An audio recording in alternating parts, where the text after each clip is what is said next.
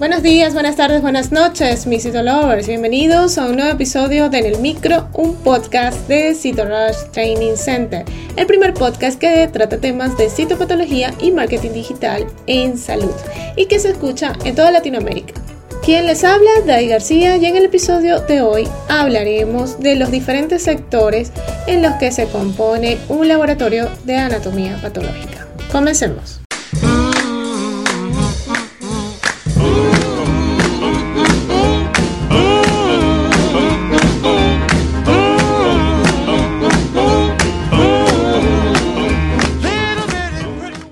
Todos conocemos que el laboratorio de anatomía patológica es el responsable de recibir todas las muestras citohistológicas susceptibles de ser analizadas y procesadas y asimismo emitir un diagnóstico preciso.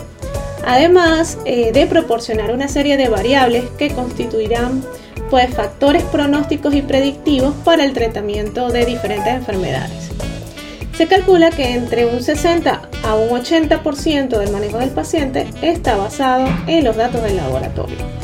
Por eso, para un correcto funcionamiento de este proceso, es de vital importancia un estricto control de todo lo que se refiere a la etapa preanalítica, la etapa analítica y la posanalítica. En este episodio hablaremos un poco del laboratorio de anatomía patológica y los sectores que lo componen. Tenemos el primer sector que es el área de resección de muestras.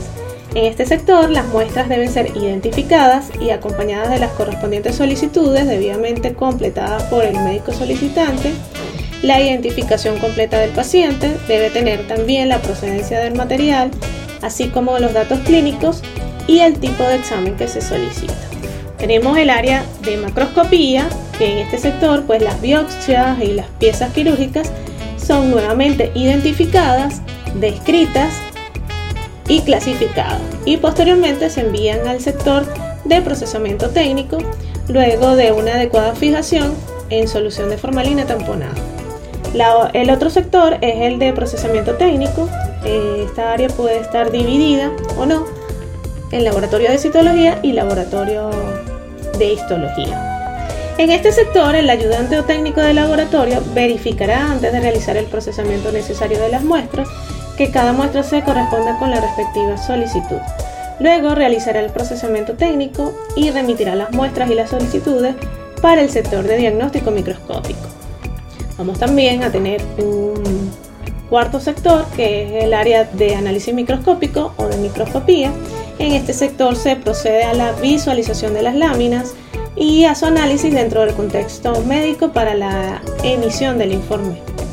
Ahora tenemos el área de archivo. Para este sector se recomienda que las láminas de citología que arrojen un resultado positivo, así como las de histopatologías, independientemente del diagnóstico, se archiven durante al menos 5 años.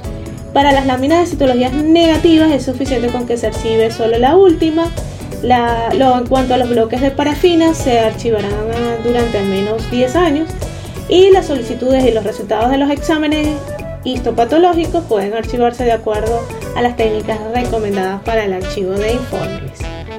Ok, y finalmente el área de secretaría en este sector se registran los datos en la base de datos de los resultados de los exámenes, se expiden entonces los informes con los diagnósticos y se entrega efectivamente al paciente o se envía vía electrónica de manera de que todo quede registrado, la actividad eh, que hemos hablado, tanto analítica como la posanalítica. Por eso es bastante interesante conocer pues el funcionamiento de un laboratorio de anatomía patológica. Eh, muchos jefes de laboratorio nos han escrito que querían un curso para formar a sus auxiliares de laboratorio de citología. Pues ya eso es un hecho ya pueden hacer sus inscripciones. La primera corte eh, estará disponible para iniciar el 15 de septiembre. Así que ya pueden ir formalizando su inscripción, ya pueden también solicitar la información a cualquiera de nuestros asesores. Mm, los rushers pueden escribirles directamente o pueden escribirme a mí personalmente y les envío toda la información de este training para auxiliares de laboratorio citológico, que va a estar bastante interesante. Este entrenamiento consta de cuatro módulos, un módulo por mes, donde hablaremos en el módulo 1 de la introducción a la citotecnología y todo lo que tiene que ver con el esquema operativo del laboratorio de citología.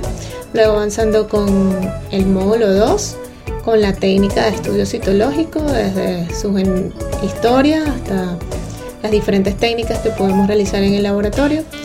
En el módulo 3 veremos ya con detalle las tinciones de rutina de la tinción de Papa Nicolau y la tinción de HE. Y cerraremos con el módulo 4 de las tinciones especiales en el laboratorio de citología. Por eso los esperamos, ya pueden registrarse y pueden también verificar toda la información en nuestra página web. Y si te gustó en el micro, la mejor manera de apoyarnos es que compartas este podcast con tus amigos.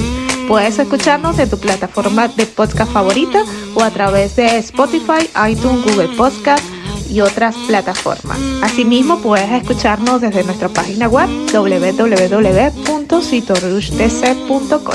Asimismo, recuerda revisar nuestros artículos en el blog en la misma página web y seguirnos en las redes sociales como arroba en Twitter, Facebook, Instagram y TikTok y suscribirte al canal de YouTube. Mi nombre es Dai García y soy CEO and founder de Cito Hasta una próxima emisión.